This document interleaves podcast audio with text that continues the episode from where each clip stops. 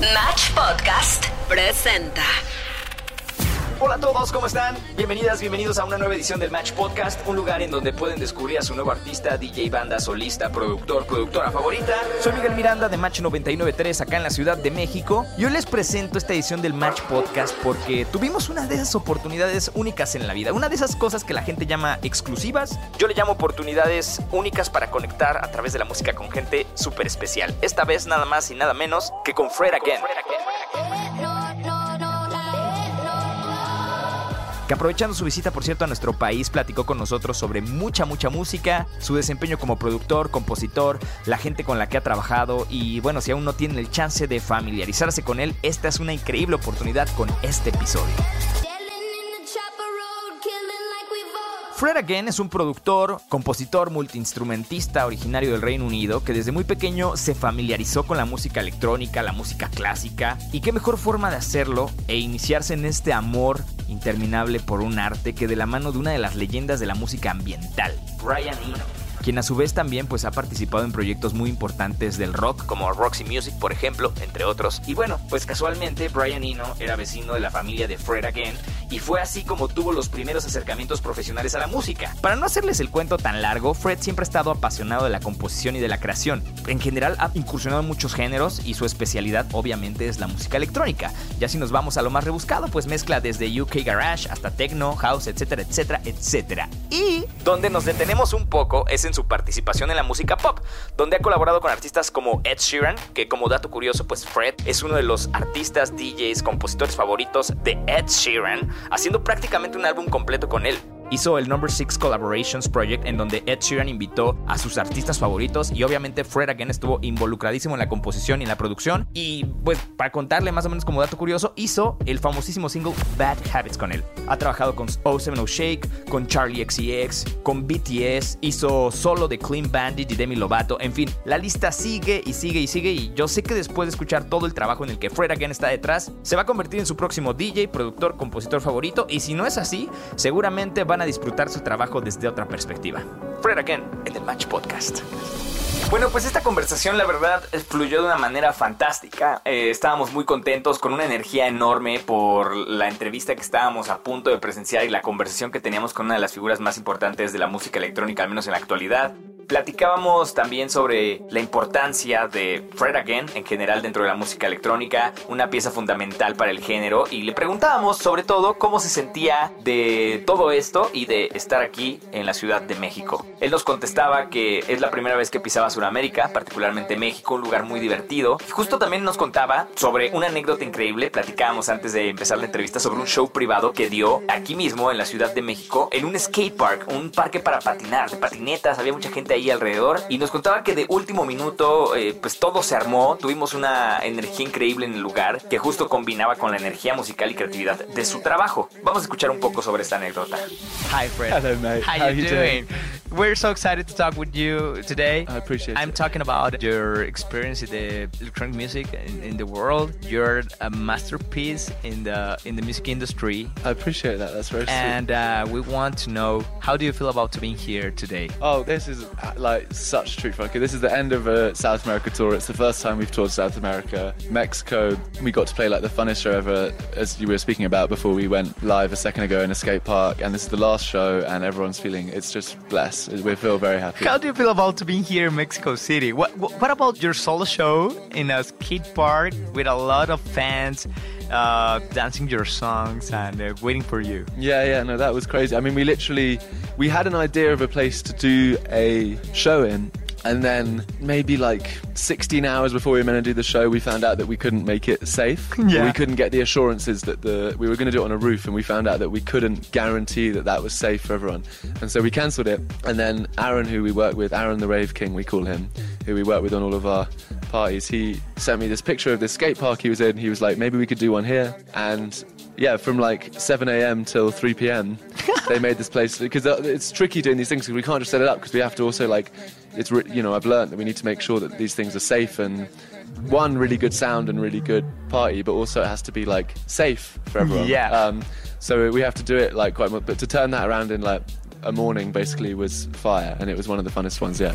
Fred nos contaba por acá que no tenían idea en lo absoluto de que se iba a llevar a cabo el show. No tenían un lugar en donde hacerlo, no tenían equipo de sonido hasta que le mandaron una foto del skate park y le preguntaron qué tal aquí. Entonces les pareció una excelente idea. Todo bien hasta ahí, pero querían asegurarse de tener todo a salvo, de tener buen clima, de tener buen audio, capacidad. Literal, nos contaba que estuvieron corriendo desde la mañana hasta que se logró el show para conseguir todo, pero al final salió todo de maravilla. You're magical on the boot. Thank you. I don't know how to say this, but your music in general, it's so uh, energetic. It's so it's so happy. It's so funny.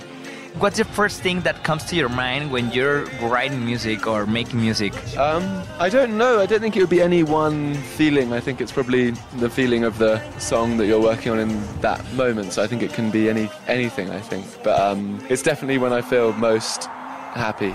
Por otra parte, yo le preguntaba también qué era la primera cosa que le pasaba por la cabeza al hacer o escribir música, cuál era la emoción principal que dominaba el trabajo de Fred Again. Él me dijo que no creía que fuera un solo sentimiento, sino el sentimiento que hay en turno al momento de estar trabajando, aunque definitivamente sentía que la mayoría de las veces era algo muy muy feliz. You're we're Fortet, we're your Skrillex, you have a partnership or friendship. I don't know how to say this. You're a family. Yeah. yeah. Uh, what can you tell us about it? Um, no, I'm very, I'm very. I mean, the same way the people you saw me come in with here, like they're my family also. In the same way that Sunny and Fort, Fortet and Skrillex are Sunny and Kieran. So yes, no, I think. I mean, for me, like collaboration in music is like without that, I would have run out of songs to write years and years ago. So it's like a It's a blessing. Let's dance again, shall we? Dentro de la carrera de Fred Again hay ciertos nombres y pilares fundamentales. Está Brian Eno, Skrillex, Fortet, personajes que justo de último minuto también se convirtieron en los encargados de cerrar Coachella junto con Fred Again, Skrillex y Fortet. Yo le preguntaba cómo era su relación con ellos. Él nos contaba que era una bendición dentro de la música tener la oportunidad de componer, de escribir y más de colaborar con gente como ellos que considera una familia. Yeah. How do you feel in this time of your life? Are you happy with your music? Yeah, I am. I'm happy. I've just finished an album with Brian Eno, and I'm very happy about that. And so I'm feeling peaceful. I just finished one with him, which I think the music explains it better than I could, but the it's very much him and me together. Like it's very much the meeting of our Yeah. worlds, I guess. Okay, that's a good one. These are my friends. Tenemos que ser muy sinceros y sin cero pretensiones. La carrera de Fred Again en este momento se encuentra en un punto muy muy alto, sus hits sonando en todos lados, encabezando los festivales más importantes y en una línea de trabajo rodeada de la gente correcta y la más brillante. Una de ellas, ya les platicaba hace rato, Brian Eno, con quien nos comentaba, acaba de finalizar un álbum, cosa que lo tenía sumamente feliz y sobre todo un disco que tiene muchas cosas de Fred a nivel personal, que de verdad ya nos morimos por escuchar. I want to tell you something. Your your song with uh, 070 Shake, it's a fucking crazy song. Oh, thank you. What can you tell us about this song? Um, that was one that I made like a million different versions of. Like I was obsessed with her vocal. I was obsessed with that song for like all of lockdown. I was just obsessed with it. I have to say this. I run a marathon with that song. For real? Yeah, yeah, I'm a, I'm a runner guy, and I run I run the marathon with this song on repeat because I love it. That's crazy. Yeah, I have to say that. Sorry, but, but but what can you tell us about the creative process behind this song? Um, the creative process is I was obsessed with the original song of hers for all of lockdown. I was sort of weirdly obsessed with it, and it never really crossed my mind. And then I just realised I loved the words of it so much, and then I made so many different, so many different things built around that vocal, and then eventually, right towards the end, something felt right. But I made a lot of it. There's another version I really like, but it didn't feel right for the record, and then I made this one, and it felt mm, most right. Dentro de las anécdotas que compartíamos, dentro y fuera de la entrevista, además del show en el skate park, le preguntábamos sobre uno de los temas más importantes en su set y en la pista de baile, Smile on My Face, en colaboración con 070 Shake, una de las raperas también más importantes de los últimos tiempos, canción con la que un servidor y amigo también pues le platicaba por ahí, Fred Again tuvo en su playlist durante un maratón que corrí, cosa que lo puso muy feliz y nos contaba particularmente sobre este tema, que es una canción que tuvo durante toda la pandemia, o sea, durante todo el encierro, obsesionado, obsesionado en sus múltiples versiones, porque obviamente la versión que conocemos es una, pero sobre las que él trabajó son otras, y se sentía muy feliz en términos generales. Era una canción que lo ha obsesionado y que lo ha tenido siempre sobre la línea, y que sobre todo también le ha dado mucho éxito, como ya les decía, dentro y fuera de la pista de baile. Finally, if you could back in time and make something different in your life, what could it be? And do something different. Yeah.